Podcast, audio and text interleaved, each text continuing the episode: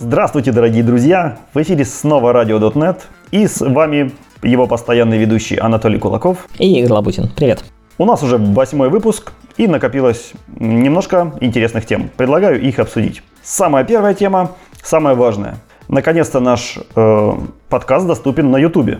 Нас об этом много просили, и вот, наконец, мы в видеоформате, поэтому если вам интереснее и приятнее слушать нас э, на телевизорах или желательно иметь какую-то картинку перед глазами, то милости просим на наш э, YouTube-канал .NET.ru э, в отдельном плейлисте. Там будут собраны все выпуски нашего подкаста, начиная с самого нулевого.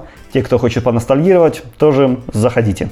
Э, также можете там попутно полазить по каналчику. Каналчик очень интересный. Э, там собрано очень много видосиков за все годы существования наших сообществ из всех городов. Поэтому можно встретить практически любую тему, на которой вам захочется поискать материала или по которой вы захотите просветиться. И для меня YouTube-канал еще с момента первых метапов и становления сообщества оказался интересным местом еще и потому, что это одно единственное место, где в основном люди оставляют свои комментарии. То есть э, мы публикуем анонсы в Твиттерах, в Фейсбуках, ВКонтактах, э, много где еще, в Телеграмах.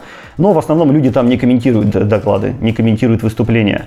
А вот в э, Ютубе вот там обычно разгоряются очень интересные баталии, очень интересные комментарии. И поэтому я надеюсь также, что это будет хорошее место для нашего подкаста, где вы будете оставлять свои комментарии, которым мы будем прислушиваться, отвечать вам и так далее. Поэтому все заходите на YouTube, даже если вы не хотите посмотреть, а просто захотите нас э, полайкать, пошарить или оставить какие-то комментарии или пожелания, тоже мы вас там всех ждем. А теперь давайте непосредственно перейдем к нашим темам. Итак, что у нас там сегодня интересного? Как всегда, новости начинаются с .NET 5. Почему так много всего про .NET 5? Microsoft активно работает над .NET 5. А, не сказать, чтобы за там, две с небольшим недели с тех пор, как мы в прошлый раз э, записывались, появилось какое-то большое количество новостей, но тем не менее немножечко есть. И первая новость это пропозал, но который уже довольно близок к финальному завершению.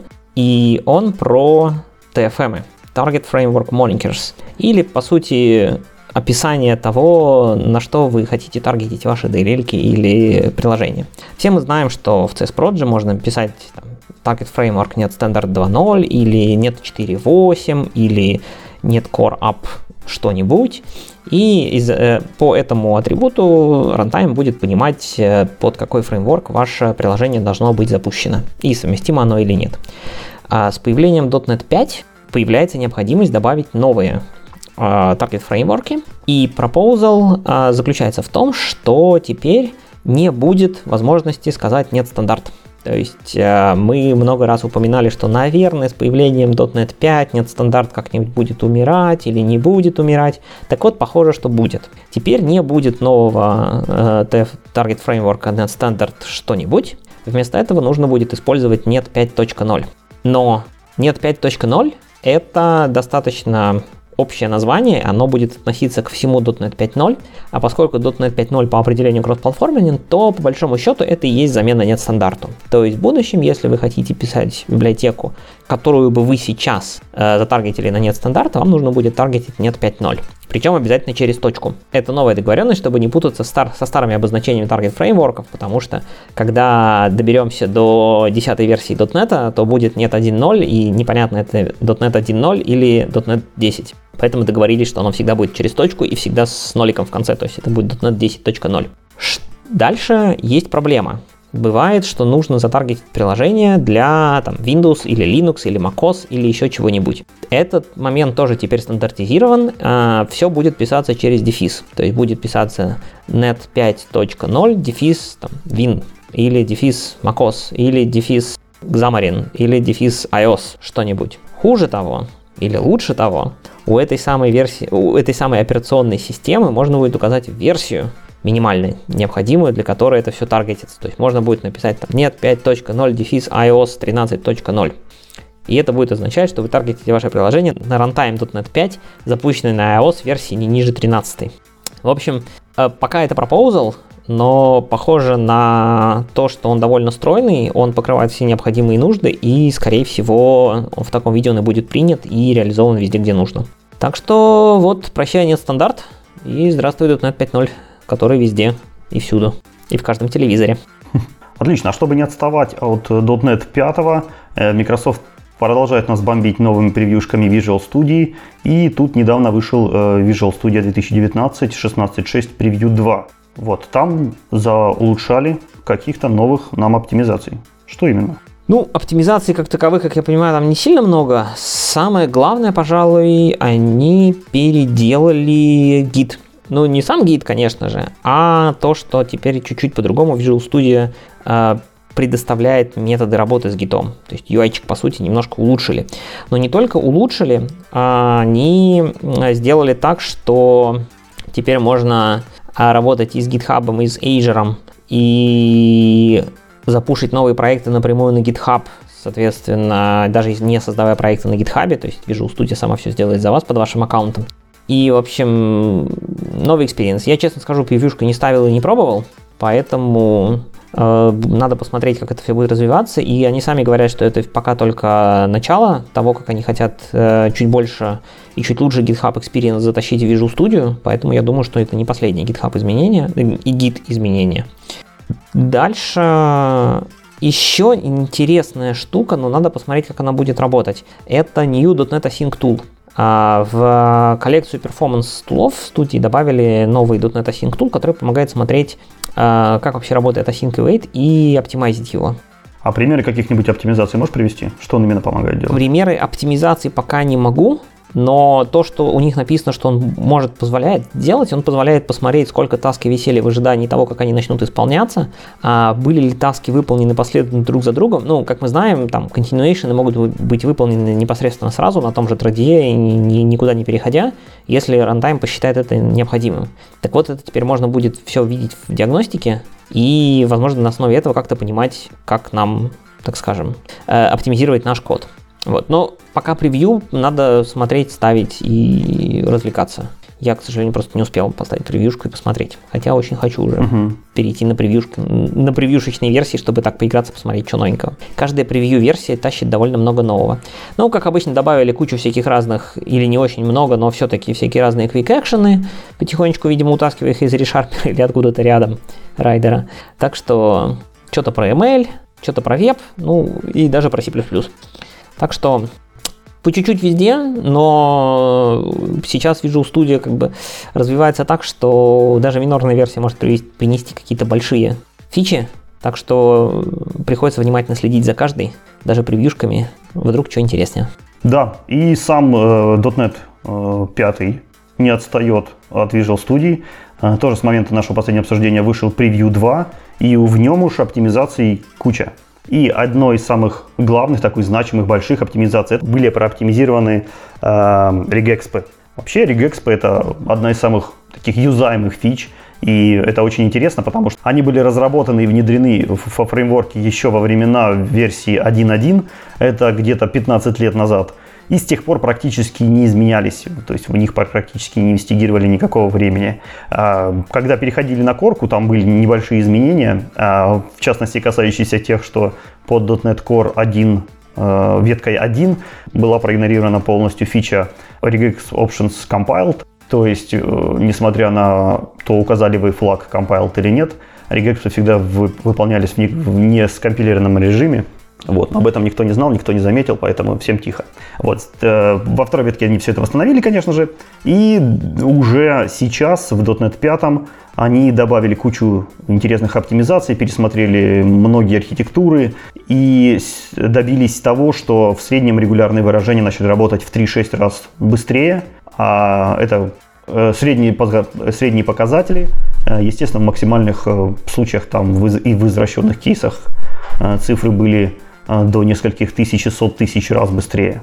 Итак, сначала хотелось бы затронуть вопрос, из чего состоит э, регулярное выражение. Ведь для нас это обычно статический классик с э, несколькими методами, которые принимают простую маску, строку и возвращают э, обычный какой-то предсказуемый результат. На самом деле внутри там написана огромная-огромная библиотека. Э, у нее на входе вас встречает regex парсер. Это инструмент, который парсит э, шаблоны регулярного выражения, преобразует их в некое семантическое дерево, затем отдает это regex в райтеру, Writer он называется потому, что пишет оп-коды, оптимизированные под этот темплейт. И если вдруг вы указали э, флажочек regex options compiled, то в дело вступает regex compiler. Компайлер и с, пом- с помощью reflection emit генерит э, MSIL коды и подстраивает уже непосредственный шаблон под оптимальные алгоритмы, которые, которые в этом шаблоне были заданы. Если же вы флажок compiled не указали, то вся интерпретация выполняется с помощью regex интерпретера, специального класса, который не производит никакой компиляции, но зато не тратит время на все всякие оптимизации и преобразования, делает код интерпретируемым. Основные оптимизации, которые были сделаны командой, э, заключаются в том, что они переписали, э, переосмыслили всякие медленные куски, и э, внедрили спаны, внедрили векторизацию, заиспользовали кус куски стандартного BCL, где уже была векторизация и так далее. То есть, если вы захотите покопаться в этом э, поглубже или вы сильно интересуетесь, как устроена оптимизация GexSwap, то статейка очень занимательная, очень подробная, большая. Основные выводы, которые из нее можно сделать, это э, старайтесь обязательно юзать э, regex options compiled и regex options invariant culture. Обычно это можно сделать в 99% всех регекспов, и поэтому, если вдруг у вас есть в вашем продукте какие-то регекспы, убедитесь, что эти два флага там обязательно присутствуют, и ваш перформанс у них как минимум не ухудшится, а в некоторых случаях в разы вырастет. Да, еще интересный момент, который я вынес из, из этой статьи, это то, что в .NET Framework используется так называемый Not Deterministic Finite Automata, то есть недетерминированный конечный автомат, который позволяет э, на самом деле очень крутые фичи в регекспах поддерживать, типа бэк-референсов так называемых, то есть когда вы можете сматчить э, кусочки на так, чтобы паттерн в одном месте соответствовал паттерну в другом месте. Но при этом есть еще класс, скажем так, интерпретаторов регулярных выражений, который зовется Deterministic Finite Automata. И на самом деле команда .NET а, всерьез рассматривает возможность э, написания такого для .NET тоже. Есть issue на GitHub, а, в который можно прийти, посмотреть, поучаствовать. И они подумывают о том, что если с этим что-то получится хорошее, то, возможно, этот метод тоже будет жить в .NET. И потому что в большинстве случаев, если регулярные выражения действительно простые и не требуют э, каких-то супер фич э, матчинга под выражение или еще чего-то, а просто проверить соответствие строке или нет, то э, детерминированный конечный автомат будет гораздо быстрее, и на нем можно сделать гораздо больше оптимизаций. То есть э, плюс вот, э, помимо оптимизации, собственно, в э, райтерах и компайлерах, то, то, о чем мы говорили, спаны, там вот это все, они сделали довольно прикольную штуку, они оптимизируют само регулярное выражение. То есть вот ту строчку, которую вы пишете, она преобразуется внутри в дерево, и вот на этом дереве возможны очень разные оптимизации, которые на самом деле сильно упрощают выражение, но которые, возможно, не очевидны с первого взгляда. И Microsoft над этим тоже очень много работает, и есть э, некоторое количество GitHub issues про то, как это тоже можно улучшить. Если хочется поконтрибьютить и что-то сложное, то вот это можно туда зайти посмотреть, потому что Regex это непросто. Мне кажется, вполне валидно сравнивать Regex с полноценным языком программирования. Смотри, у него есть парсер, у него есть э, оптимизатор, у него есть компилятор, у него есть интерпретатор. То есть такая большая инфраструктура полноценного языка программирования там живет. Да, осталось еще рантайм и операционную систему. И будет, да, полноценная, вообще можно будет что-нибудь написать на нем.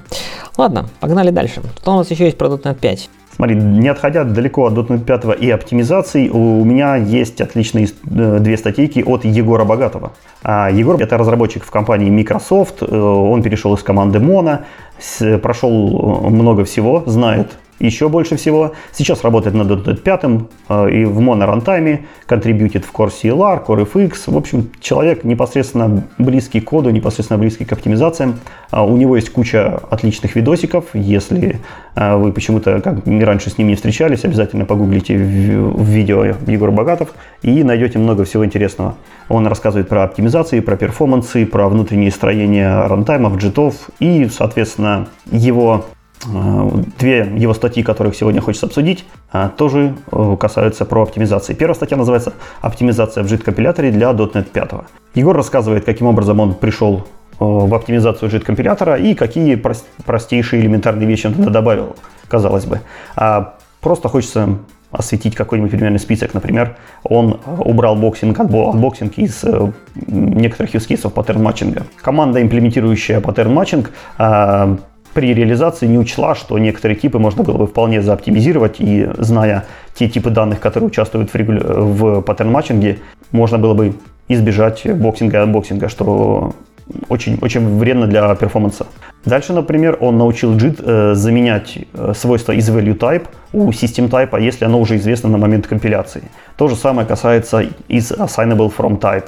Э, например, если оно тоже известно во время компиляции. И вообще таким образом можно заменить, э, заинлайнить, заоптимизировать любое свойство System.Type, если его тип уже известен во время компиляции, например, в случае дженериков это всегда так. А дальше такая простейшая, простейшая оптимизация он сделал, как вычисление длины строки, если эта длина ищется от константы, то есть если она, опять же, уже известна нам, и мы можем за ее заинлайнить. А, прооптимизировал э, bound чеки, то есть проверку на границы массивов. Если вдруг индекс ищется по наложению с маской, и размер маски точно известен, и он не превышает размер массива.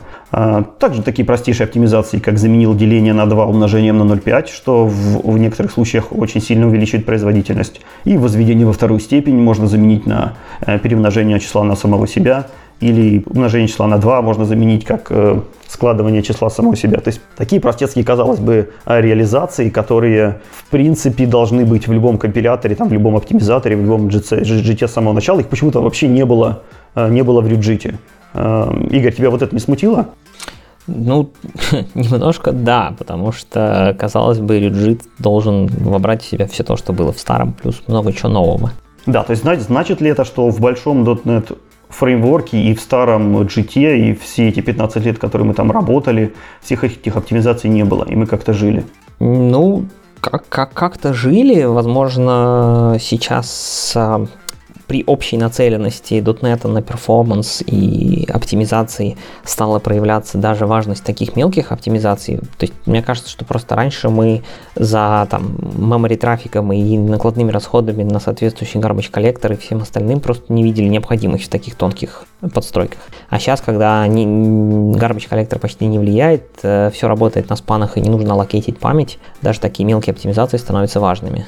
Да, да, вполне может быть. А вторая статья Егора называется «Как JIT инлайнит наш C-Sharp код». Тоже очень интересная тема. Меня давно она интересует. Особенно давно хотелось бы заиметь такой инструмент, который подсказывает, э, заинлайнился ваш метод или не заинлайнился, что нужно делать, как его прооптимизировать, чтобы он все-таки заинлайнился. Потому что я часто упираюсь в такую проблему, в такую ситуацию, и до сих пор какого-то предсказуемого инструмента, какого-то предсказуемого подхода и поддержки такого кода его почему-то нет. И вот статья Егора как раз раскрывает немножко глаза на то, что там происходит внутри, как это все делается. А инлайнинг вообще-то это очень важная штука. Она не только помогает ваш метод внедрить внутрь вызывающей стороны или что-то типа того. Она еще э, и позволяет сделать много других э, оптимизаций, которые невозможны были бы без инлайнинга. Например, constant folding или dead code elimination. И и поэтому эта, те, эта тема, она довольно важна. То есть до, до этого в моей голове была картина, что э, JIT определяет то, нужно метод заинлайнить или нет, по каким-то простым правилам. Ну, например, если э, вызывается exception внутри метода, значит, он не будет заинлайниться.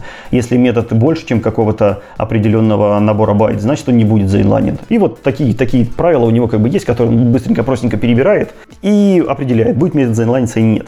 Егор рассказывает, э, что все работает на самом деле абсолютно не так. У Рюджита есть некий определенный бюджет, который, в который он старается уложиться. И он начинает анализировать э, ваши методы. Он анализирует методы и учитывает некие правила. Эти правила дают определенный коэффициент. Если все эти коэффициенты уложились в определенный лимит, значит метод будет заинлайнен. Если не уложились, то он заинлайнен не будет. Интересно, что в, в своих исследованиях Егор использует э, инструмент, который я тоже раньше никогда не слышал, Tool. То есть этот инструмент э, показывает вам, во что превратится ваш код после того, как по, по нем пройдется JIT. То есть он вам показывает ассемблер, уже непосредственно машинный код, во что превращаются ваши методы, во что превращаются ваши, ваши классы. Очень интересно иногда бывает действительно на него посмотреть и понять, то есть э, все работает так, как вы рассчитываете или немножко по-другому. Ну, насколько я понял, э, тул, ну, его можно поставить, это экстенжен к 2019 студии, но из э, сайта тула, если я правильно понял, нужно собрать себе свою CLR.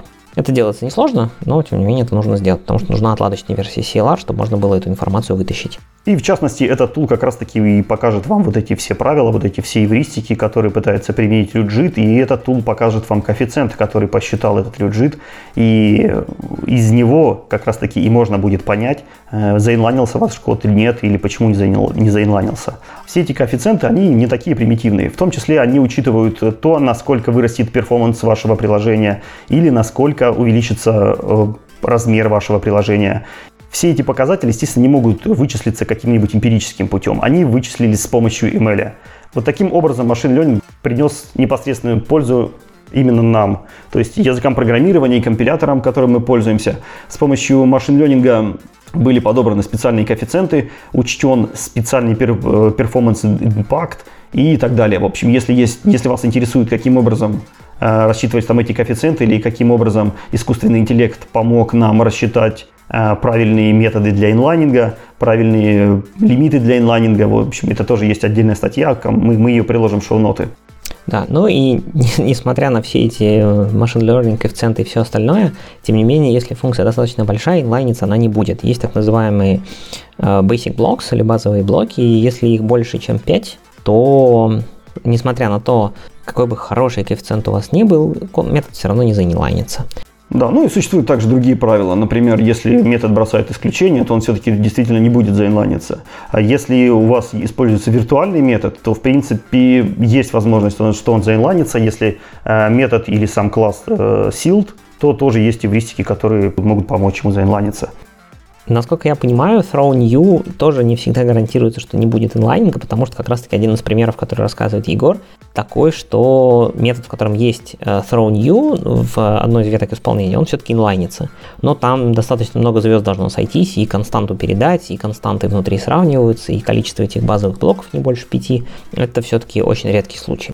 И он хорошо демонстрирует как раз таки то, о чем я говорил в самом начале, потому что с помощью всех этих инлайнингов JIT понимает, что блок, который бросает исключение, он на самом деле никогда не сработает. То есть с учетом тех констант, про которые JIT знает, ему хватает сведений о том, чтобы просто этот блок выкинуть. А как только мы выкидываем блок, который никогда не сработает, блок генерации исключения, соответственно, у нас уже срабатывают непосредственно другие правила, и мы можем заинлайнить этот метод.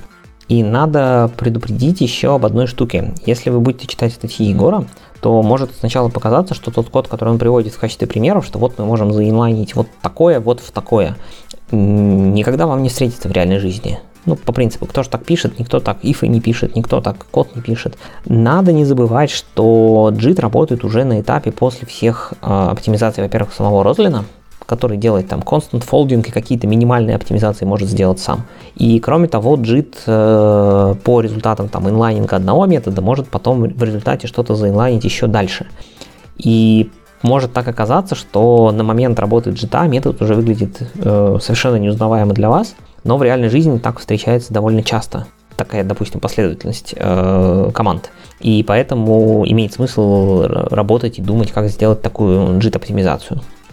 И вроде как есть даже специальный режим или специальный тест, можно сказать, а что будет, если в GT сделать определенную оптимизацию. Можно запустить этот тестик на кодовой базе CoreFX, ну, .NET всего, и он выдаст, соответственно, отчет про то, насколько изменился размер каждого метода в плюс или в минус. Соответственно, если вы предложите свою JIT-оптимизацию и все методы .NET в результате станут меньше размером, ну, мне кажется, у вас хорошие шансы получить эту оптимизацию внутри .NET. Да, и очень приятно Егор рассказывает, у него отличный язык, он отлично это все доносит, то есть понятным, интересным языком. А, и он реанимировал свой англоязычный блог, поэтому если у вас есть э, иностранные коллеги, с кем бы вы хотели поделиться статьей, то ссылочка на блог тоже будет в шоу-нотах. Супер. Мне кажется, что про .NET 5 во многом мы закончили. Каких-то еще особых новостей конкретно про .NET 5 у нас сейчас пока нету. Поэтому пошли дальше. В прошлом выпуске мы с вами обсуждали магическую фичу, которая мелькнула в анонсах, и называется она «Dynamic Program Analysis в Rider е». А, наконец-то пришли подробности, наконец-то пришла статейка, которая же все-таки нам объясняет, что это за новомодная штука, каким образом э, этот performance-анализ будет осуществляться и что вообще происходит. А, давайте немножко пробежимся по этой статейке. Статья в блоге JetBrains э, вводит нам новую фичу э, Dynamic Program Analysis. Она пока работает только в райдере. Э, планы на ReSharper есть, но еще без конкретных дат. А в райдере вы уже можете ее наблюдать в версии 2020.1.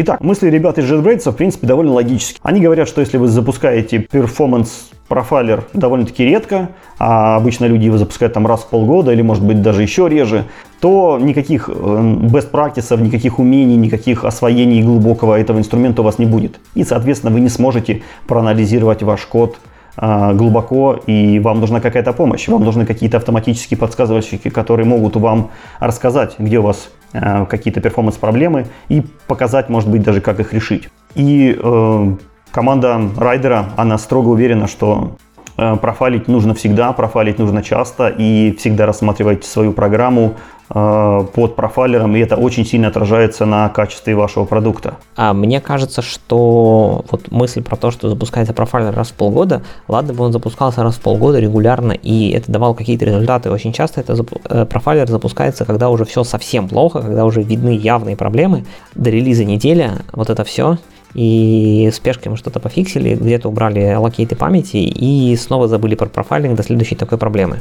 Поэтому как раз таки, да, регулярный профайлинг, он вероятно, полезен. А еще бывают, знаешь, ситуации, когда зовут одного единственного человека в команде, который умеет профайлить, выдают ему этот кусок, говорят, ну-ка сделай нам здесь магию, прооптимизируй, чтобы было быстрее. Вот, этот один как бы все запускает, оптимизирует, отдает, и вся остальная команда радостно наслаждается тем, что код стал быстрее. Да, или перед релизом, когда такая проблема, вот этот самый единственный, он в отпуске. Тогда что, релиз откладываем? Ну, получается, что так. Почему нет? Чтобы таких ситуаций не было, хотелось бы как-то эту проблему решить. И JetBrains нам предоставил свое решение. Это специальный инструмент, который называется Dynamic Program Analysis. А, физически он себя представляет отдельный процесс, который называется ETV Collector. Он работает в бэкграунде и собирает всякую полезную для вас информацию. Запускается Dynamic Program Analysis в момент дебага и показывает вам некую информацию о перформанс-картине вашего приложения. В частности, в первой версии он может быть настроен на threshold memory allocation, и показывать в места в вашей программе, которые э, э, аллокейтят память. Почему именно с memory allocation? Потому что команда JetBrains уверена, что э, memory allocation это одна из самых частых проблем, то есть ненужные, э, ненужные создания участков памяти, они приводят к очень хорошей просадке по garbage коллектору, и они, в принципе, легко фиксят в большинстве своем. Поэтому это очень хороший такой старт. Итак, что же может отслеживать э, DPA? Э, в первых версиях он может отслеживать э, аллокации, которые связаны с замыканиями, и со Small Object Heap и Large Object Heap. Как это выглядит? То есть вы запускаете просто свое приложение под отладчиком, общаетесь с ним, отлаживаете, делаете свои дела. В этот момент незаметно для вас бэкграундный процесс DPA собирает нужную, стати... нужную информацию и делает выводы, что если если какой-то участок кода аллоцирует э, много памяти, а много это какой-нибудь threshold, который, который задается в настройках, э, он вам подсвечивает э, этот кусок. То есть для того, чтобы найти все подобные места, вам достаточно обратить внимание на маленькую иконочку внизу у райдера и посмотреть все те участки, которые, которые он вам обозначил. Он вам напишет, сколько в этом участке было залоцировано памяти, сколько раз он вызывался, и если вы поставите прекрасное расширение, которое называется Heap Allocation Viewer, то вы сразу же увидите и почему эта аллокация произошла. То есть, что именно там случилось. Потому что банальный new это понятно, но часто, очень часто разработчики не видят тех аллокаций, которые происходят. Например, тот же самый боксинг. А если вы вдруг структуру кастите к какому-нибудь объекту, явно или неявно у вас происходит boxing, и вот этого вы практически никогда не увидите. Плагин Heap Allocation Viewer вам эту информацию покажет. Если у вас еще не стоит, попробуйте, много нового интересного узнаете о вашем коде. Да, сам плагин покажет, что тут она есть, а вот эта новая фича, она покажет, а сколько тут у вас есть в ваших конкретных э, flow исполнения. Смотри, у меня такой вопрос. Не кажется ли тебе, что память, вот эти все аллокейты, это чуть ли не единственное, что можно на самом деле таким образом анализировать, потому что мне, как человеку, который умеет и знает, как профайлить, всегда говорили, что профайлим мы только релиз, конфигурацию и только не под дебагом, потому что это отключает всякие JIT оптимизации, вот это все. То есть профайлить любой другой performance, кроме аллокейтов памяти, мне кажется абсолютно бессмысленным. Мне пока нечего тебе возразить, но э, зная э, команду JetBrains, я думаю, они бы не стали загоняться таким инструментом ради вот этого одного шага. И они в статье упоминают, что у них уже готовятся какие-то новые э, оптимизации, уже готовятся какие-то новые идеи. Они есть, они будут. Э, давай посмотрим, давай посмотрим, что покажет время. Да, интересно, интересно. Потому что я пока, кроме как память, не могу придумать, э, что еще можно так вот мониторить в дебаге под отладчиком и выдавать это как-то как полезную информацию. Э, которая точно будет применима, в том числе для релиза и без отладчика. Но посмотрим. Окей. Э, следующая тема, она же новость, она на самом деле даже немножко к .NET 5 относится, но так, э, к, к краешкам, это MessagePack. То есть все мы знаем REST, все мы знаем JSON, все пользуются JSON, естественно, везде во все API шки он пробрался, э, в частности потому, что его очень удобно парсить и на фронтенде, и на бэкенде, и где угодно. Есть огромная куча всяких разных сериалайзеров, которые с ним работают, но тем не менее иногда хочется что-нибудь компактное и бинарное. Естественно, в эпоху процветания или пока еще роста э, популярности gRPC можно вспомнить про табуф, но про табуф он все-таки требует и схемы, и некой скажем так, аккуратности в подходе, как-то надо пошарить схему между клиентом и сервером. Это не всегда удобно. И есть э, аналогия, есть э, протокол под названием MessagePack, который умеет э, в том числе сериализовать схему сам себя, если я правильно помню и не вру. И он существовал в нескольких библиотеках. Я знаю две, которые таких основных и достаточно популярных существовали. И одна из них это MessagePack C-Sharp – довольно долгое время была в версии 1. Она была долго-долго-долго без развития. То есть она была зарелизена около двух, если не ошибаюсь, лет назад. И с тех пор как-то GitHub довольно был тих и пустынен. Никаких апдейтов не было, в том числе от автора. Было ощущение, что автор полностью его забросил. Но внезапно, э, внезапно для меня, на самом деле, э, MessagePack обновился до версии V2, причем обновился он на самом деле в конце 2019 года, но как-то мы эту новость пропустили. И стало понятно, как версия 2 родилась. Оказывается, один из инженеров команды Microsoft из команды Visual Studio написал большую часть э, обновления этого самого MessagePack и совместно с автором MessagePack допилили ее до состояния, что теперь можно зарелизить. И там много чего интересного. Мы, на самом деле, MessagePack эту C-Sharp библиотечку использовали, и она очень прекрасно работает. У нее получается примерно такой же payload по объему, как у protobuf а, чуть-чуть больше. И она чуть-чуть более прожорлива к CPU, чем protobuf, но все это меркнет по сравнению с тем, сколько нужно payload для JSON и сколько нужно было CPU, если пользоваться Newtonsoft JSON. Поэтому мы использовали MessagePack C-Sharp, но, к сожалению, у нее есть одна особенность, которая делает ее, с одной стороны, очень крутой, с другой стороны, очень не крутой. Она полностью построена на массивах байтов. То есть она в себя для десериализации принимает byte array, и наружу она тоже выдает byte array. Естественно, если мы десериализуем или сериализуем что-то довольно маленькое, это все прекрасно, но в нашем случае мы десериализовывали объекты. Итоговый объект в сериализованном виде занимал где-то порядка 5 мегабайт. И это было как-то очень грустно, потому что внутри она ведет себя примерно как memory stream, то есть удваивала byte array, вот это все, и тратила кучу памяти на это. Поскольку сам message как я сказал, V1 был довольно заброшен, мы сделали свою кастомную версию, а, переписали ее немножко, чтобы она там хотя бы использовала array пулы, но как-то дальше не пошло. Так она у нас сейчас пока и используется. Но вот есть версия 2, и в ней довольно много изменений. Самое главное, что они теперь используют все наши модные новые API, то есть используют и Buffer Writer э, класс, который из э, channel, как я понимаю, пришел, и Read-Only Sequence, и спаны внутри, и array пулы, и все такое прочее. Ну, в общем, все теперь должно быть быстро, легко, элементарно и в стрим варианте. Несомненно, есть все еще старые опишки э, с байт-арреями, но все должно вообще работать теперь прям быстро и зашибись как. Кроме того, теперь они официально стали использовать внутри array пулы и говорят, что теперь ни, ни один внутренний массив не должен быть больше, чем 85 тысяч байт, то есть они никогда не должны залезать в Large Object Heap, что очень, конечно, приятно. В общем, звучит это все очень промисинг, и это мы бы прошли, может быть, мимо этой новости стороной, потому что, ну, Мало ли, сколько у нас разных библиотек релизится, MessagePack, возможно, не самый популярный протокол сейчас. Но, как выяснилось, MessagePack версии V2 используется самим Microsoft. И не в команде Visual Studio, несмотря на то, что инженер, который его дописывал, был из команды Visual Studio, а из, из команды ASP.NET Core. А если посмотреть внимательно, то uh, GitHub репозиторий MessagePack подключен в виде сабмодуля в GitHub репозиторий ASP.NET Core, и часть исходников оттуда используется при компиляции ASP.NET Core Runtime. Я ради интереса посмотрел, зачем, и выяснилось, что MessagePack используется как, как сериализатор для Blazor. То есть, когда Blazor общается с, между клиентом и сервером через SignalR, то все то, что гоняется в бинарном виде между ними, оно сериализуется message тем самым. И вот конкретно этой библиотекой. Что дает основание полагать, что, возможно, когда-нибудь мы увидим нативную реализацию message от Microsoft.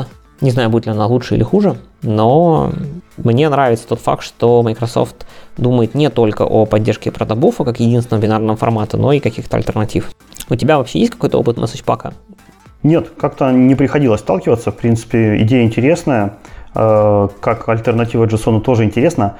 Слушай, и правильно я понимаю, что его нельзя использовать со стороны JavaScript, то есть как общение фронтенда, протокол общения фронтенда и бэкенда?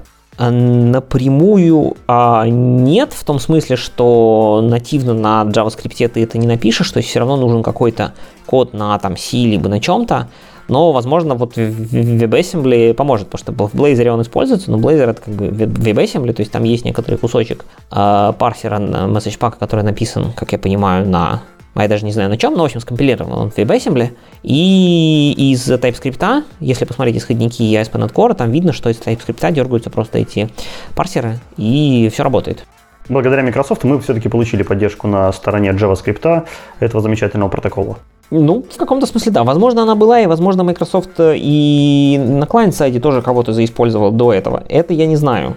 Но, тем не менее, сейчас мы знаем, что вот, в, по крайней мере, в Blazor связка фронтенд с бэкэндом работает через SignalR и через MessagePack. И второй момент, который довольно-таки интересен, это следующий. А, почти все сериализаторы, которые у нас есть, ну или, скажем так, часть сериализаторов, которые есть, работают, естественно, через Reflection особенно те, которые не требуют э, заранее описывать э, схемы и так далее. Это на самом деле Reflection. Так вот, э, проблема с такими сериализаторами в том, что они не могут использоваться на всяких платформах, где рефлекшена нету. Например, iOS. iOS. Ну и на самом деле, как я понимаю, э, в Android, наверное, тоже, но, в общем, Unity, вот это все. А Unity же есть под iOS, да? Или нету? Сам движок есть, да. Вот. А, соответственно, короче говоря, а, вот этот товарищ, который пишет, э, который автор MessagePack, он на самом деле сейчас занимается тем, что дизайнит игрушки и пишет их. И Unity ему там прям вот очень важен и нужен, а, и, соответственно, большая его боль была в том, что, я так понимаю, что Reflection там есть не везде, не всюду, и, возможно, не такой полноценный, как он был бы на полноценном фреймворке, поэтому у этого сериалайзера есть отличная поддержка всякого всяких платформ, где нужно делать AOT, то есть Ahead of Time Compilation. Они сделали хороший тулинг, который позволяет взять вашу кодовую базу, взять, э, соответственно, э, MessagePack этот э, NuGet пакетик, он пройдется по всем нужным размеченными атрибутиками коду, вашим C-Sharp файлам, и сгенерит все, весь нужный сериализатор, так сказать, до, до компиляции, после чего оно все скомпилируется и будет работать. Так что, если вы работаете в каких-то областях, где вам нужно нету рефлекшена, то попробуйте MessagePack, вот этот конкретный MessagePack C-Sharp V2. Возможно, это будет то, что вам нужно, если вам нужна бинарная сериализация. Да, я подобный подход использовал даже когда у меня был Reflection, именно для ускорения, для ускорения процесса сериализации и десериализации.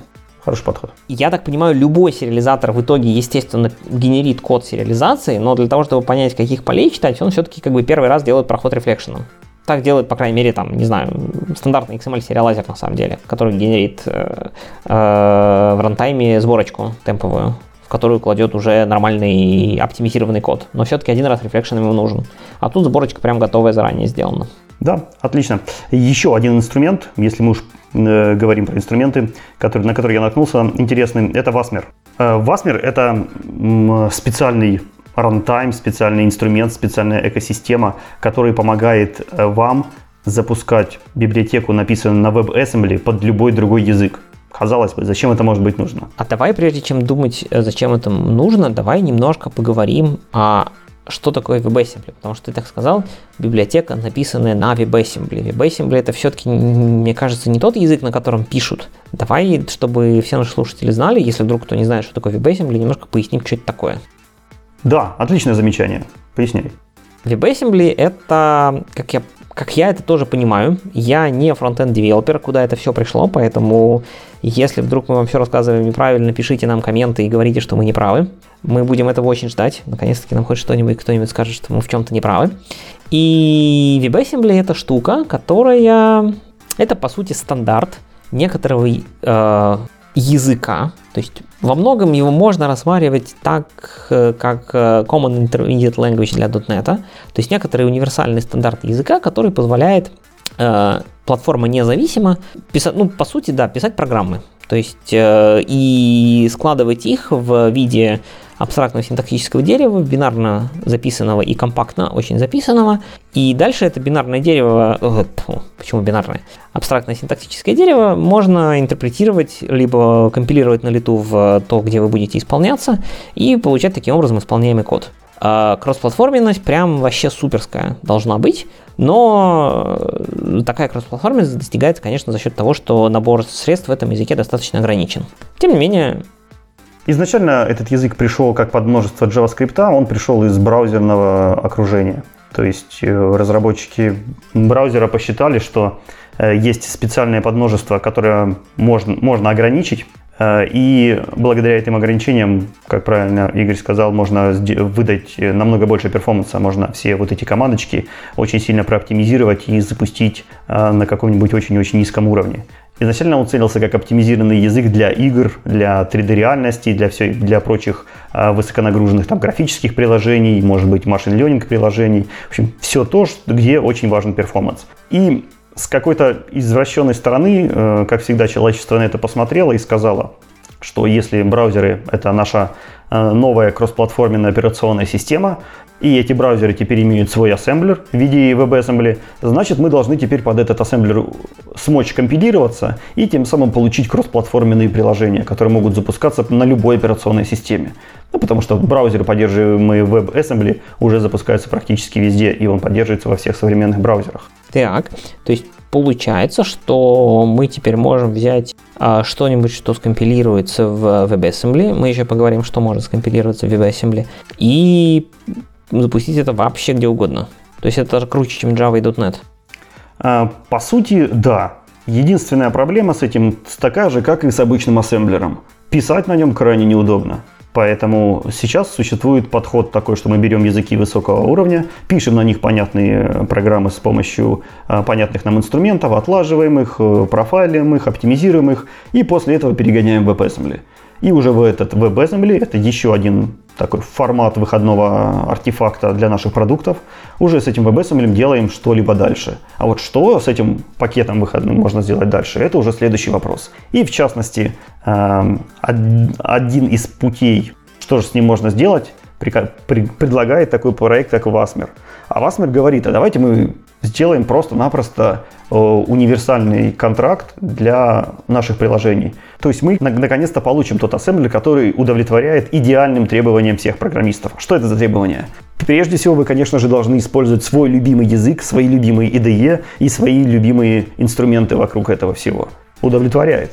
Во-вторых, все это должно компилироваться в какой-то один единственный промежуточный формат, который поддерживается всеми операционными системами. Опять же, это он. И, э, в-третьих, этот промежуточный формат должно быть можно заиспользовать в любом другом языке, в любой другой IDE, которая нравится э, кому угодно другому. Таким образом мы получим а, отличную инфраструктуру, отличную инфо- и экосистему, в которых наконец-то перестанут э, происходить холивары о том, какой, какая IDE лучше, какой язык программирования лучше, какая операционная система лучше, потому что абсолютно это все не важно. Они все могут с друг другом работать, они все могут использовать плюсы одного, они все могут нивелировать минусы другого и таким образом э, выстраивать идеальный продукт. Вот этой экосистемой и пытается стать э, проект, который называется Wasmer.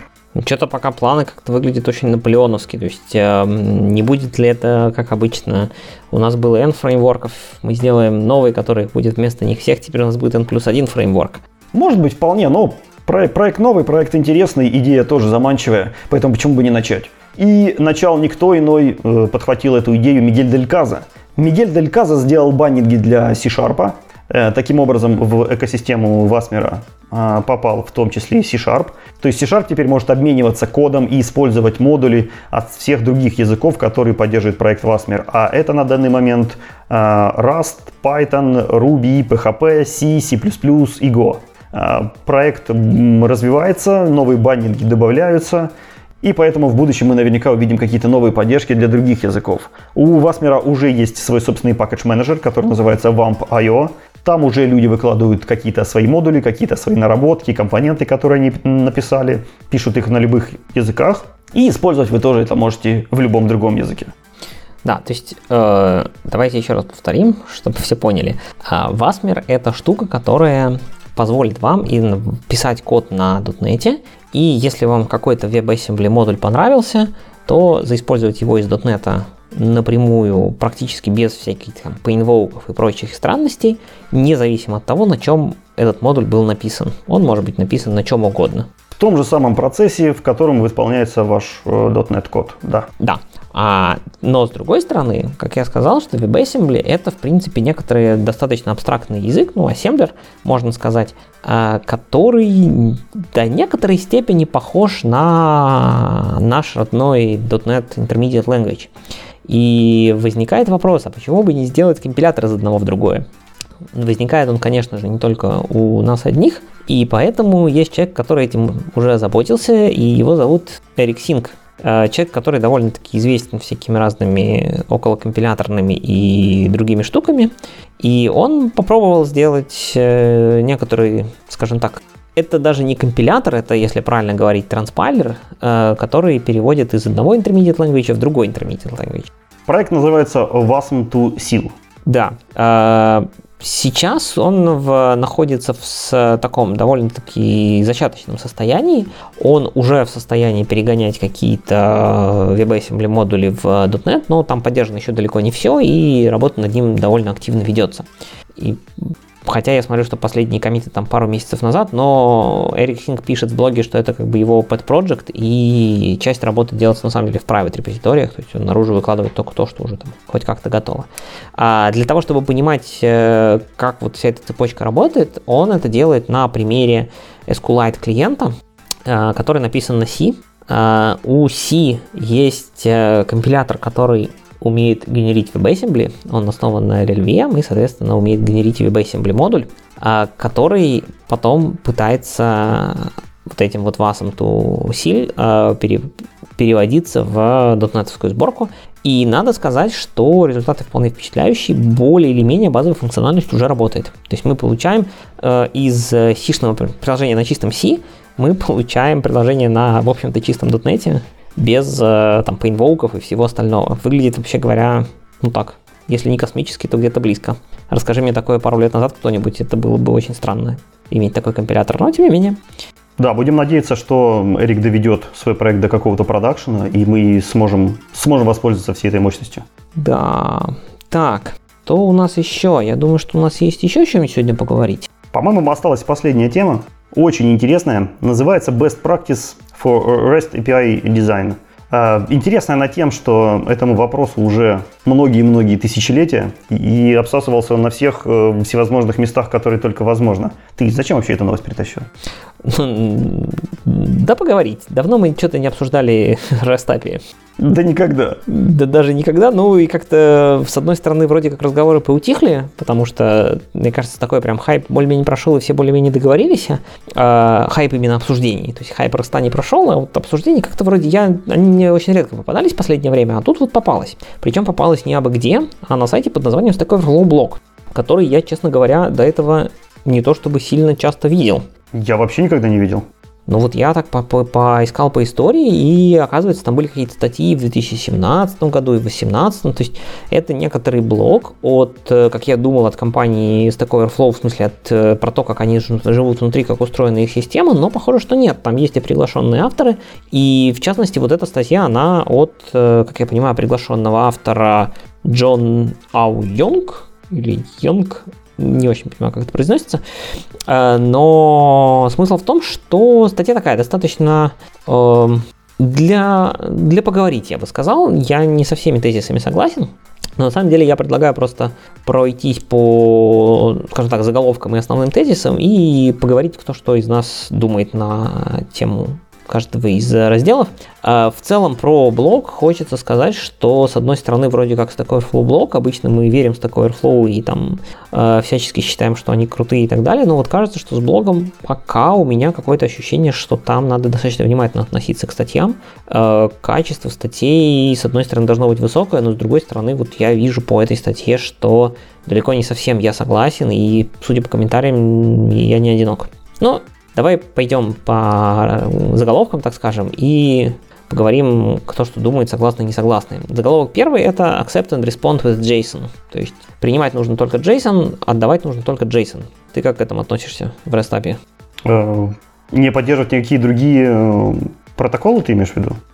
Да, тут как бы его point состоит в том, что нужно всегда отдавать э, JSON, всегда принимать JSON. Единственное исключение это когда мы э, отдаем именно файлы. Ну, то есть, если есть какой-то endpoint типа дать файл, то там, конечно, нужно тогда или апл- заплодить файл там с формочки на сайте. Ну, тогда как бы там э, форм дата, да, старая, старая добрая, с там мультипарт разделителями, вот этим всем. А в остальном всегда типа application JSON и UTF-8 без, без, без как бы вариантов. Нужно признать, что действительно JSON стал э, форматом де-факто, потому что у нас появился фронтенд, э, и для них это самый удобный формат, и нам пришлось под них подстраиваться. Безусловно, JSON должен быть всегда и, скорее всего, везде. Но о том, что это единственный правильный протокол, вот это я категорически не согласен, потому что существует огромное количество прекрасных протоколов. А, да любой протокол, который ты не возьмешь, он в 100 тысяч раз прекраснее, чем JSON. Но мы сейчас не об этом. Существует одно, огромное количество многих разных протоколов, которые подходят под, э, может быть, эм, какие-то узкие use cases, может быть, какие-то а, внутрикорпоративные, может быть, какие-то игры те же самые и так далее. Ну, то есть JSON это самый отвратительный вариант из всех, но он а, самый общепринятый, самый кроссплатформенный, самый кросс-признанный. Поэтому, если вы не, не умеете ничего, естественно, JSON. Вот, если вы не, хотя бы немножко задумываетесь о ресурсах, о перформансе, о производительности, не JSON. Я бы сказал э, чуть-чуть, может быть, по-другому. А, я бы сказал, что любой API, который у вас э, выставляется наружу, если он, конечно, да, если вы пишете REST API, который будет использоваться всеми известными и только э, контролируемыми вами клиентами, там, конечно, творите, что хотите, можете даже не называть это REST. Но если вы выставляете внешний API наружу, то, несомненно, выставите его через JSON обязательно, потому что кто знает, кто там будет снаружи, да и как минимум в браузере иногда удобно дернуть get и посмотреть на вернувшийся JSON. Но если вы, да, понимаете, что у вас какие-то есть требования по производительности еще где-то, то дополнительно к этому э, правильно используйте заголовки про тип контента и, возможно, поддержите еще что-то.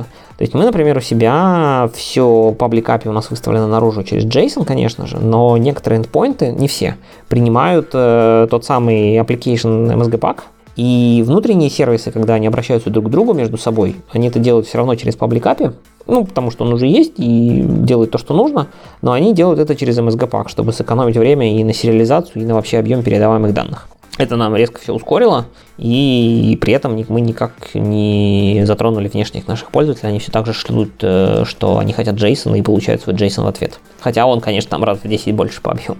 Ну и вообще, мне кажется, такой подход, он э, полностью нивелирует э, сам э, REST как таковой. Потому что REST — это строгий набор правил, в котором написано, что мы должны использовать полный контент negotiation. То есть не, не, не зависеть от какого-то нашего одного предпочтения.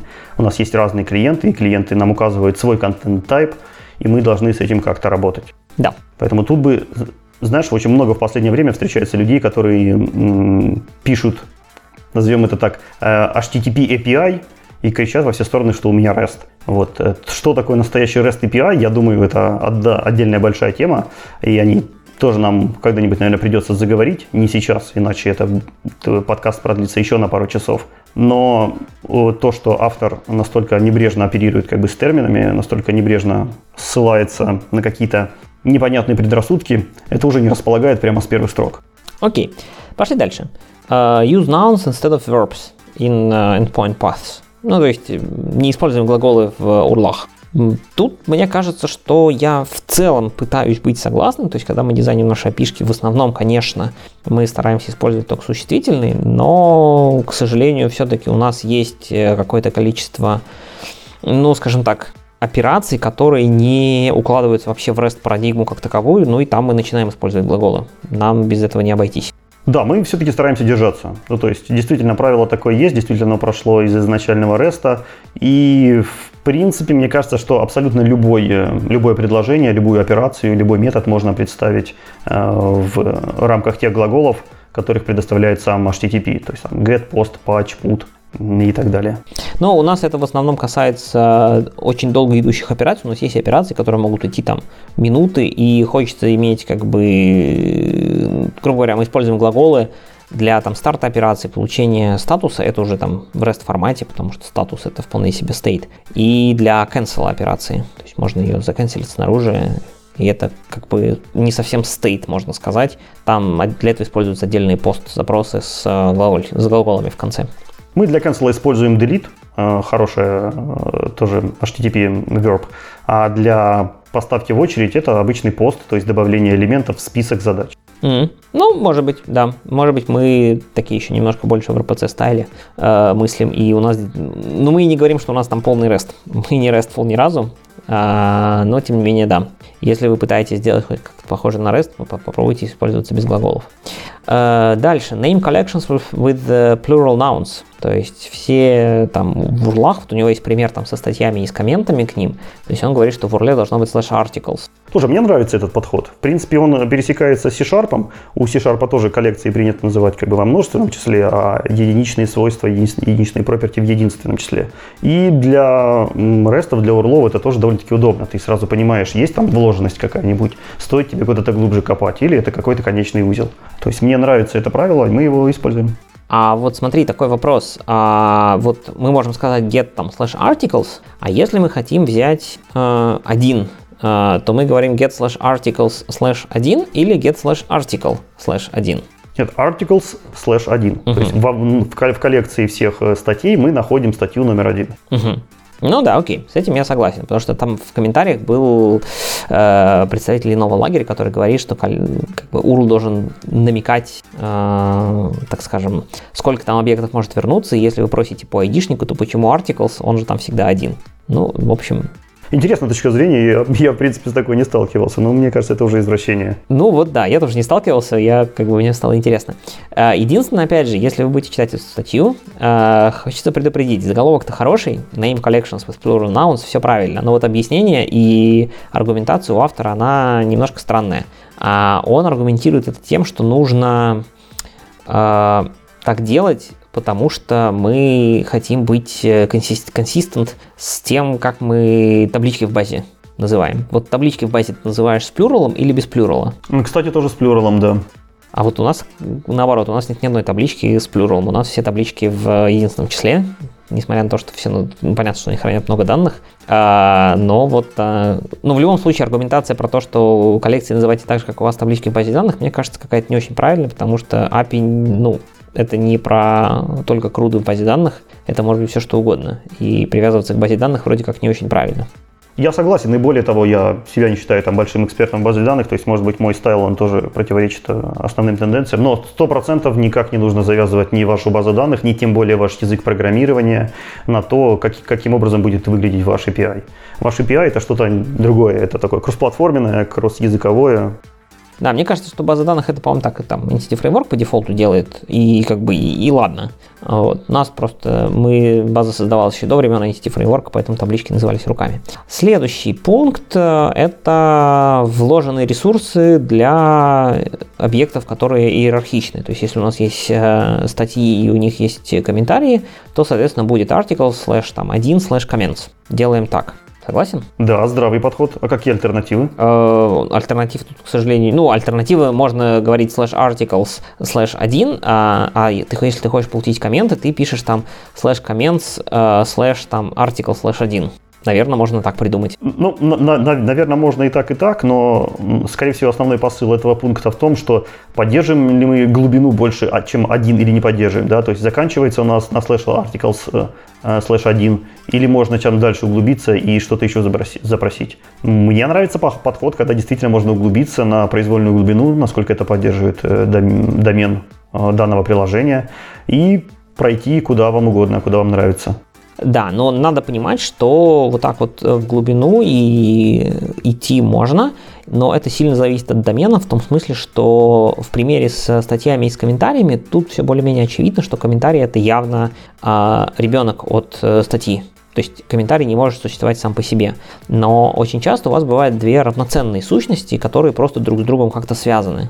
И тут, мне кажется, может быть и в одну сторону, и в другую. То есть, если бы, допустим, статьи и, там, не знаю, авторы статей, если у статьи может быть несколько авторов, то есть, чтобы получить статьи, э, одно, все статьи одного автора вы пишете там slash authors, slash там один slash articles, а чтобы получить всех авторов одной статьи, вы пишете slash articles, slash один slash authors. И тогда у вас как бы можно и так, и так. И, ну, это определяется вашей доменной областью иерархии. И никто не сказал, что мы должны выбрать какой-то один путь. Скорее всего, поддержка и того, и другого урла, они будут э, правильные и удобны, потому что каким-то клиентам удобно ходить к авторам через статьи, а каким-то наоборот, смотреть, какие статьи у автора. И мне кажется, поддержать э, нужно и то, и то. Да, интересный вопрос, нужно ли поддержать slash articles, slash 1, slash authors, slash 2, slash articles. Ну, вот это кажется уже, то есть дальше-то рекурсивно можно заходить очень далеко, но мне кажется, это уже перебор. Да, и самое главное, что мы не имеем э, у нас на .NET какой-то хорошего инструмента, который, какой-то хороший тулзы, который нам вот эту рекурсию иерархичную запилит, которая нам ее легко реализует. Это все мы сейчас делаем как-то ручками. И это похоже на какой-то каменный век. Может быть, какой-нибудь там GraphQL ответом тебе да, будет? Да, GraphQL, OData, они есть, но это, мне кажется, уже совсем про другое как-то. Не про то. Хотелось бы более низкоуровневого инструмента, который вам позволит работать вот на уровне урлов, хендлеров и все. Ну, посмотрим, что SPN команды придумает. Что-нибудь они должны придумать. Не только про перформанс только думать, надо и про удобство подумать иногда. А, поехали дальше. А, handle errors gracefully and return standard error codes. Ну, вроде бы логичная рекомендация, как бы обрабатывайте ошибки и возвращайте стандартные error-коды, HTTP, естественно. Тут как бы вроде вариантов особых нету. А, хотя у меня вот есть интересный такой вопрос. Как ты к этому относишься? Вот смотри, предположим, ты пытаешься получить данные какого-то пользователя, и у тебя к нему нет доступа. Ты вернешь 403 forbidden или 404 not found? Если у этого пользователя есть права на чтение данных другого пользователя, то это not found, и этого пользователя нет, да? Угу. Если у этого пользователя нет прав на чтение этого пользователя, то это forbidden. А вот тут... ну, то есть обычно проверяется сначала права, сначала проверяются то у нас, куда может доступиться, не превышен ли лимит у этого пользователя, э, валидный ли у него токен и так далее. Ну да, да, да. Обычно сначала проходит э, всякие security проверки, и там Forbidden вылетает э, первым. Но уж если ему разрешили, и он идет к ресурсу, и этого ресурса уже по этому адресу нет, то это уже not found. Угу. Смотри, теперь вопрос, не является ли это security дыркой? То есть, таким образом, ну, грубо говоря, там, если, допустим, у тебя есть возможность там получить, не знаю, детали пользователя по e-mail, ты можешь, э, посылая разные e-mail, получать, ага, вот на этого говорят forbidden, а на, на этого not found. То есть тот, на которого сказали forbidden, такой e-mail в системе есть. Как с таким быть? Вот мне кажется, как раз-таки э, в той системе, которую я описал, сначала проверяем на права, а потом уже сообщаем, раскрываем какую-то информацию о том, есть он или нет. Вот этой security дырки должно не быть. Потому что ты никогда не узнаешь, существует пользователь или не существует, если у тебя на это нет привилегий. А если привилегии есть, то тогда в чем дырка-то? Ты можешь легально это читать. Mm-hmm. Ну, то есть мы говорим, что мы, допустим, если пользователь не какой-нибудь там супер админ, то а, окей, все, я понял, хорошо. Здесь можно привести аналогию с админом домена в операционной системе, там, в домене Windows. Да, ты, если у тебя есть права и администратора, есть имя пользователя и пароль, ты заходишь в свой домен, то ты, естественно, можешь посмотреть всех юзеров в этом домене. Можешь посмотреть список этих юзеров. Если у тебя права администратора нет, то ты даже не можешь узнать, существует в этом домене такой пользователь, который зовут Вася, или не существует. Для тебя эта информация закрыта. Здесь точно так же. Если ты смог пробиться через авторизацию и аутентификацию, то там уже может быть у тебя есть права на просмотр всех пользователей, и здесь нет никакого секрета. Если ты не смог через нее пробиться, то действительно ты не должен иметь права узнать, существует такой пользователь или не существует, потому что это реально может быть security дырой. У тебя не должно на это быть привилегий. Вот, кстати, да, смотри, такой вопрос. Ты админишь, допустим, под группу пользователей, да, ты там не супер админ, а вот только группу пользователей. И ты спрашиваешь, ну, предположим, такая пишка, которая по e-mail там пытается сказать, там, дать какие-нибудь детали. А вот мне там пришел токен, где сказано, имею право админить такую-то группу. Понять, какую группу, ты как бы не сможешь, пока ты не поймешь, вообще этот пользователь в этой группе состоит или не состоит. Правильно? То есть вроде как 403 выдавать вроде как незачем. Погоди, ты же должен сначала этого пользователя авторизовать да. и аутентифицировать, попросить у него привилегии, попросить у него, то есть, э, пароль, попросить у него имя. Да. Ну, смотри, токен валидный, в токене там лежит клейм, что он имеет право смотреть там, не знаю, группу тех, кому разрешен ремоут десктоп предположим, вот Хорошо. возвращаясь к доменной э, админке. Вот. И теперь ты спрашиваешь, входит ли пользователь Вася в группу, которой можно админить remote desktop такой вот просто там user slash group slash remote desktop slash Вася. Смотри, если ты админ э, группы Remote Desktop, угу. то ты можешь посмотреть список всех пользователей, которые входят в группу Remote Desktop. Угу. Так, в чем вопрос тогда? Э, если я при этом спрашиваю... А, окей, хорошо, мы подразумеваем, что группу... Все, я понял. То есть э, мы говорим, что группа Remote Desktop, она будет где-то в урле, получается. И тогда, естественно, очевидно, мы можем спокойно проверить, типа, да, все, я понял мысль. Да. Хорошо, то есть, э, по сути, для того, чтобы обеспечить нормальный security, нам нужно максимально подробную информацию о которая позволит как раз-таки проверить всю эту самую security, обеспечивать, ну, либо в URL, либо в клеймах токена, либо еще где-то. Да, то есть обычно в клеймах токена сообщается, что вот этот пользователь имеет право полностью отменять группу Remote Desktop, и на, как, на все другие группы у него нет прав. Поэтому что, что происходит в других группах, как существуют они или нет, какие у них пользователи, этого он не знает. Но в своей группе список пользователей посмотреть он может. И на то все ему будет возвращаться, естественно, Forbidden на все другие группы. Окей, хорошо. Ладно, еще есть у нас что-нибудь обсудить про ретурн коды? Есть у тебя какие-нибудь там, э, скажем так, больные места про именно HTTP ретурн коды? В основном нет. То есть идея действительно прав, правильная, HTTP кодовых очень много, они есть практически под любую ситуацию, даже если вы внезапно а, оказались чайником, вы вполне можете это сообщить через отдельный HTTP код, который называется «Я чайник». А, поэтому, я думаю, каждый может найти любой код, который ему по душе. Супер. Следующий раздел. А, разрешайте фильтринг, сортинг и постраничный вывод. То есть э, в вашем запросе в query options всегда должно быть там, как пофильтровать ваши результаты, как их посортировать обязательно и обязательно возможность выдачи постраничная. Отличная рекомендация, да, я тоже с ней полностью согласен. Если у вас есть хоть какой-то API, который возвращает коллекцию, и вы не можете заранее предсказать ее точно, что она будет очень маленького размера, а обычно вы никогда этого не можете предсказать, если вы там, не знаю, геном просто какой-нибудь выводите, и все. Тем более, если эта коллекция наполняется пользователем, значит, она потенциально может быть бесконечного размера. Вот. Э, для этих целей обязательно должна быть э, постраничный вывод и желательно, конечно, фильтр и сортиринг, потому что это очень часто нужно для реализации какой-нибудь UI или каких-нибудь клиентских оптимизаций, чтобы там не тащить все данные, а вытащить по какому-то фильтру. Ну, опять же, смотри выше, на, в .NET мы у нас нет какого-то удобного инструмента, чтобы это все сделать, исключая OData и GraphQL, чтобы такое менее, э, менее тяжелое, более удобное, более очевидное более понятного. И, то есть я был бы счастлив, если бы это делалось все намного легче. Вот так, как мы сейчас навешиваем а, роуты у наших контроллеров, там, как, так как мы сейчас регистрируем всякие middleware, что-нибудь подобное сделать бы еще и для м, постраничных выводов, сортировок и так далее. Да, было бы прекрасно, к сожалению, пока такого нет. Ну, наверное, можно, кстати, что-нибудь попробовать с middleware какие-нибудь хитрые MyQuery навернуть, если мы уверены, что внутри там MyQuery был. Но я боюсь, что это не так просто. И вот из-за всех этих неудобств у меня в проекте мы сейчас используем немножко противоположный, можно сказать, подход. Мы не делаем не pagination. Ну, фильтринг мы обычно знаем, какой может потребоваться, поэтому фильтринг мы стараемся делать, а вот pagination мы делаем только тогда, когда мы видим на практике реально, сколько там реально данных. А, вот. Но нам позволяет эта доменная область, то есть мы примерно знаем объемы данных в разных коллекциях, и даже если пользователь туда может что-нибудь напихать, то мы примерно представляем, какого это объема может быть. Поэтому мы больше как бы в реактивном режиме работаем, если мы видим, что какой-то API начинает возвращать достаточно большую коллекцию, и это занимает уже достаточно много времени, в том числе на передачу всего этого по сети в браузер или куда-нибудь, то мы тогда, да, делаем пейджинг и все остальное. Я думаю, как раз таки потому, что у нас э, существует такой, такая проблема с инструментом. Мы, мы все так работаем. Ну, то есть мы по дефолту делаем какой-то пустой контроллер, который не умеет там ничего, кроме принимать параметры и отвечать. И если уж тогда припечет когда-нибудь, что нам нужна паджинация, то уже тогда ее доворачиваем. Вот хотелось бы, чтобы она была как-то по дефолту незаметна и удобна. Ну, опять же, да, вся надежда на SPNet команду, что они слушают нас подкаст, mm-hmm. все услышат и сделают в ближайшем релизе буквально. Ну, вообще-то у нас там все open source, комьюнити и все такое. Какая SPNet команда? Пусть она занимается своими делами, пусть она оптимизирует битики с байтиками. А для того, чтобы делать э, удобный UI, для того, чтобы его как-то интересно внедрять, э, нужны инициативы, нужны интересные люди, нужны интересные идеи. Поэтому все дружно садимся и покаем э, удобный middleware. Ну или не middleware, какие-нибудь правильные атрибутики на контроллер, и все это пытаемся убедить SPNet команду, что это нам очень надо.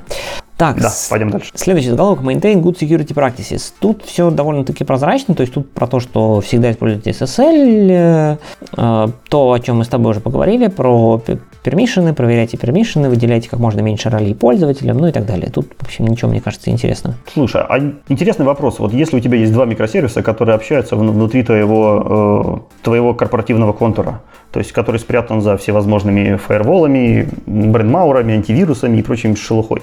А зачем тебе SSL?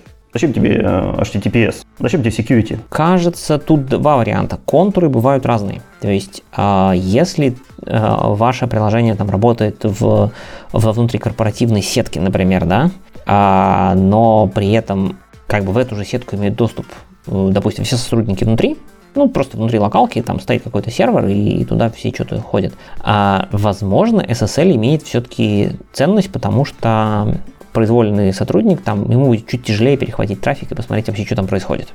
Если у тебя у сотрудников разрешен доступ в эту внутреннюю сеть, то есть, значит, они легально могут в нее проникать. Да. Значит, по идее, это их легальная работа. Смотреть, что там происходит. Смотреть, как, что происходит между серверами и как они общаются. Не, ну подожди. Тот факт, что у меня сотрудники имеют право проникать в локальную сеть, не означает, что они право имеют читать мою почту, где я там, не знаю, пересылаю данные с контрактами. Согласен?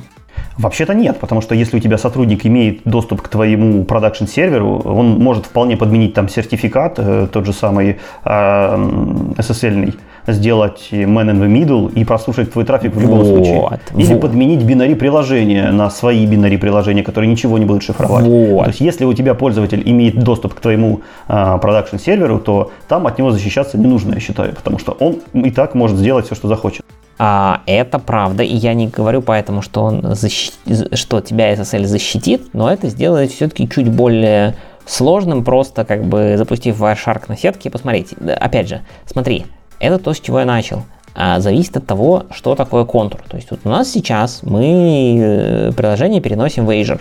Там будет выделенная сетка, ну, они там сейчас есть, точнее, выделенная сетка настроенная, куда имеет доступ очень мало народу, если вообще хоть кто-то, кроме самих обсервисов. И там все это закрыто, естественно, application gateway, на котором делается SSL termination, и внутри общения все идет только по HTTP. Но туда физически никто не сможет прийти, кроме там трех-четырех доверенных лиц, грубо говоря. Вот. В таком случае HTTPS, конечно, там нафиг не сдался и будет все только тормозить. Плюс надо сертификаты обновлять, ну, короче, лишняя заморочка на ровном месте.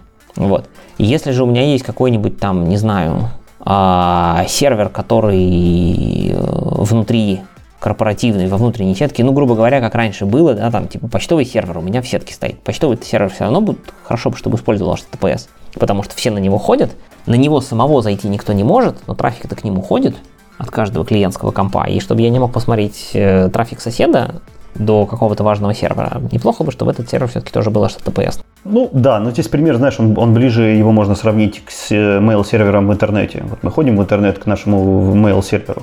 Естественно, между мной и этим mail-сервером должно быть шифрование, чтобы, допустим, какой-нибудь провайдер тот же самый его не прослушал или э, локальные пользователи в моей сети его не прослушали.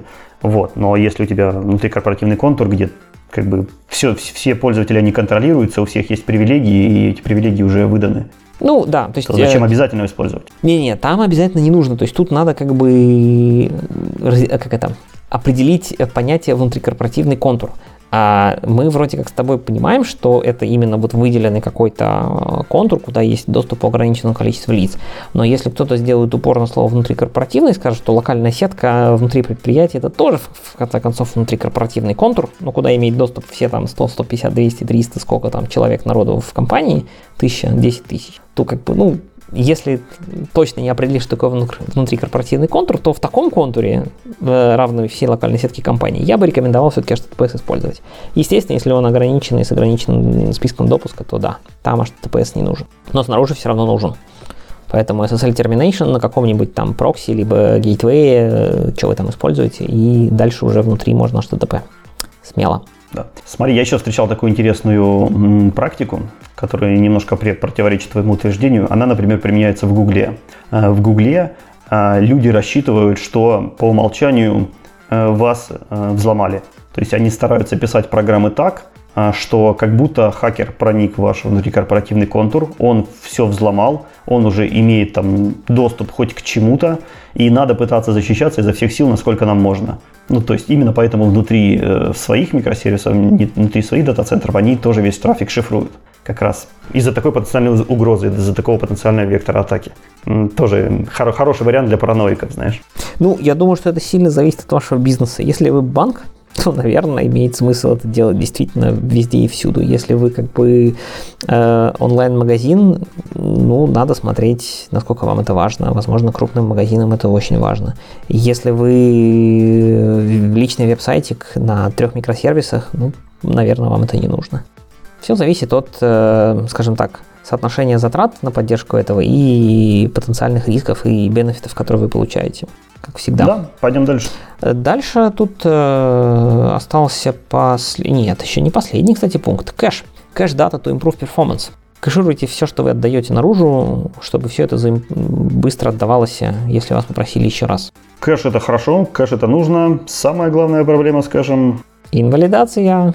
Да, инвалидация. Если вы четко понимаете, когда его нужно инвалидировать, когда это произойдет, у вас не будет никаких с этим проблем, вы можете кэшировать. Ну, конечно, кэшируйте, почему нет? Ну да, ну, такая же примерно идея. Плюс э, кэширование, либо вам нужно, да, точно знать, когда что инвалидировать, либо если вы это делаете, допустим, примерно или там строго по каким-то тайм-аутам, это тоже в каком-то смысле точное знание, то надо быть готовым к тому, что система у вас все-таки то, что называется eventually consistent, то есть э, внутри у вас что-то уже могло поменяться, а пишка отдает все еще старое состояние. Там, через 5 минут оно сменится, но нужно быть готовым, допустимо ли у вас в вашей системе такое. Есть у меня к кэшу тоже одно негодование. Это то ли баг, то ли фича э, протокола HTTP. Заключается она в том, что кэшировать мы можем, грубо говоря, только GET. И э, GET э, плох тем, что в его боди нельзя передать как, как, какие-то значения. Ну, то есть, по сути, вы не можете сделать get с body. И поэтому, если у вас есть какой-то огромный большой запрос, ну, представим какой-нибудь SQL, сиквельный запрос вы запускаете на сервер, он на сервере там выполняется 10 часов и выполняет, выдает вам какой-то ответ. Э, вот. Соответственно, вы не можете этот запрос закэшировать. Потому что ты его будешь запускать постом, конечно же, правильно? Потому что get действительно его запустить невозможно, потому что get не может иметь боди, он не может вот этот uh-huh. большой запрос принять. Поэтому ты будешь запускать пост, там пост не кэшируется и прочее, прочее, прочее. Вот, вот, вот это бага очень меня сильно раздражает, очень часто я на нем напарываюсь, и хотелось бы, конечно, чтобы ее пофиксили э, в протоколе. Но так как уже приняли протокол HTTP 2, то, наверное, в HTTP 1 мы уже развития никакого не получим. Вряд ли. Так, а, ну, воркараундом баги, я так понимаю, является тогда уже просто своя собственная логика кэширования. То есть там используем там какой-нибудь Redis или еще, или вообще просто хоть in-memory кэш и внутри как-то локально аккуратно кэшируем на уровне контроллера.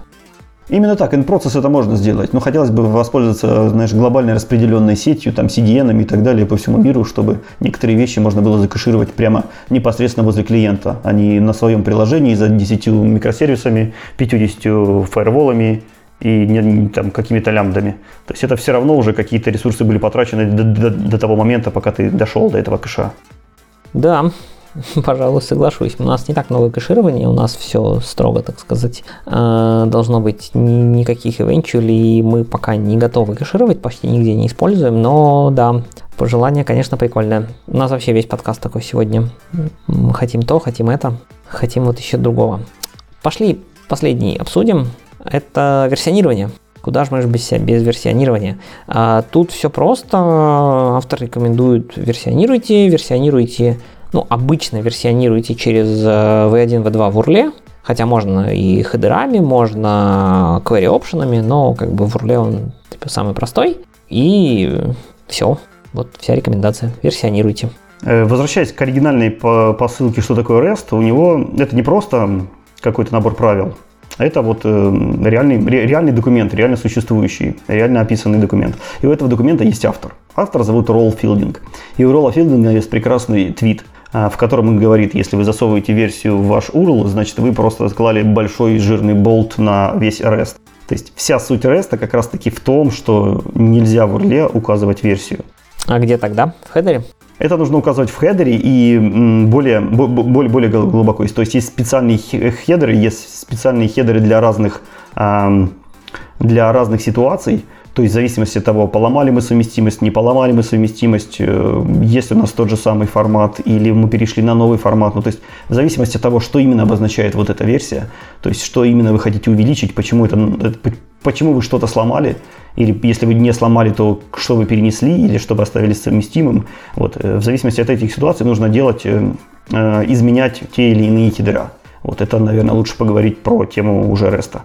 Ну окей, да, хорошо. Давай мы сейчас не будем углубляться. Плюс версионирование тема такая, как мы э, обсуждали, по-моему, в каком-то из выпусков подкаста про вообще проблемы версионирования от Джона Скита. И там было, конечно, про версионирование основной зависимости, но версионирование опишек тоже, я так понимаю, не самая простая область. Так что, да, версионируйте, а, простой способ через URL это не совсем REST или совсем не REST. Если хотите более правильно RESTful, делайте через хедеры. Но опять же, поддержка в ASP.NET не очень хорошая, к сожалению, и одного и другого, и поэтому так или иначе приходится приседать вручную. Для версионирования есть отличная библиотека, которая может вам э, помочь сделать, э, сделать поддержку где угодно. Там и в урлах она умеет, и в хедерах, и еще что-то. Но самое печальное, что я забыл ее название. Наверняка наши слушатели помнят, знают. Приходите в комменты и оставляйте. Оставляйте название библиотечки, оставляйте комментарии. Да, ну на этом статья заканчивается. Так что в целом заголовки все правильные э, практически. Аргументация каждого из этих заголовков местами достаточно спорная будете читать статью, почитайте обязательно комментарий, там есть довольно много полезных мыслей, в том числе противоречащих основному посылу статьи, но лучше иметь несколько вариантов, так скажем, мнений и выбирать уже из них, как-то смотря на аргументы тех сторонников того или другого. Что-то мы с тобой засиделись, Игорь. Пора закругляться. Давай будем закругляться. Давай тогда вспомним о чем мы сегодня поговорили. Поговорили мы сегодня долго, так что лучше, наверное, напомнить все то, что мы прошли. А, начали мы с э, нашего YouTube-канала, ну, точнее, он не совсем прям наш радио.нетный, но .NET-рушный, так что заходите, оставляйте комментарии, лайк, шер, репост, как там это правильно сейчас говорить модно. А, посмотрели на новинки .NET 5, Э, новые таргет-фреймворки, то, как мы будем таргетить э, наши сборки, куда исчезнет стандарт и э, чем нам это все грозит. Посмотрели на новый Visual Studio 2019, новинок не так много, но они есть. Обсудили производительность регексов и, опять же, что заимпровили в .NET 5, и посмотрели на оптимизацию рюджета. После этого переключились на тулы прошлись по новой фиче Rider Dynamic Program Analysis, посмотрели на Message Pack версии 2, какие оптимизации он принес, какие улучшения он сделал по предыдущей версии, обсудили Wasmer и WebAssembly и то, какие инструменты существуют вокруг этого, кроме Blazor, и пробежались быстренько по best practices REST API. И обсудили, что каждый э, использует, и, и будем с нетерпением ждать э, ваших замечаний. Может быть, у вас какие-то другие подходы, другие best practices, и они имеют под собой какие-то э, практические полезности, какие-то бенефиты. Тоже расскажите. И на этом мы закругляемся. Оставляйте все ваши фидбэки, мы будем их очень рады. А чтобы удобнее было вам оставлять фидбэки, чтобы у вас было больше стимула, а также в честь открытия нашего YouTube-версии, нашей видеопрезентации, я предлагаю вам небольшой конкурс. Мы разыграем э, две лицензии от JetBrains. Да нет, давайте три. Три лицензии от JetBrains. А, первая лицензия будет разыграна среди, среди тех участников, кто отставит под этим видео в YouTube полезный комментарий э, о нашем подкасте, какую-нибудь э, критику или похвалу, или что угодно, что вам придет в голову. Вторую лицензию JetBrains получит тот, кто нажмет share в нашем посте ВКонтактике с этой новостью. И третью лицензию JetBrains получит тот, кто нажмет лайк в нашем посте с этим анонсом ВКонтактике. Победители будут выборы, выбраны с помощью рандома. Участников мы будем регистрировать в течение одной недели, в течение 7 дней после выпуска этих анонсов. Итак, еще раз, анонс ВКонтакте. Там можно получить лицензию рандомно, если вы нажмете э, лайк или share. Или комментарий в Ютубе. Там лицензию вы тоже получите рандомно среди тех всех, кто прокомментировал. Конкурс действует 7 дней. А за сим все. Э, всем спасибо, всем пока. Писать нам можно по-прежнему на старые адреса radiosobaka.dotnet.ru и найти все выпуски по урлу radio.dotnet.ru. До новых встреч. Всем пока.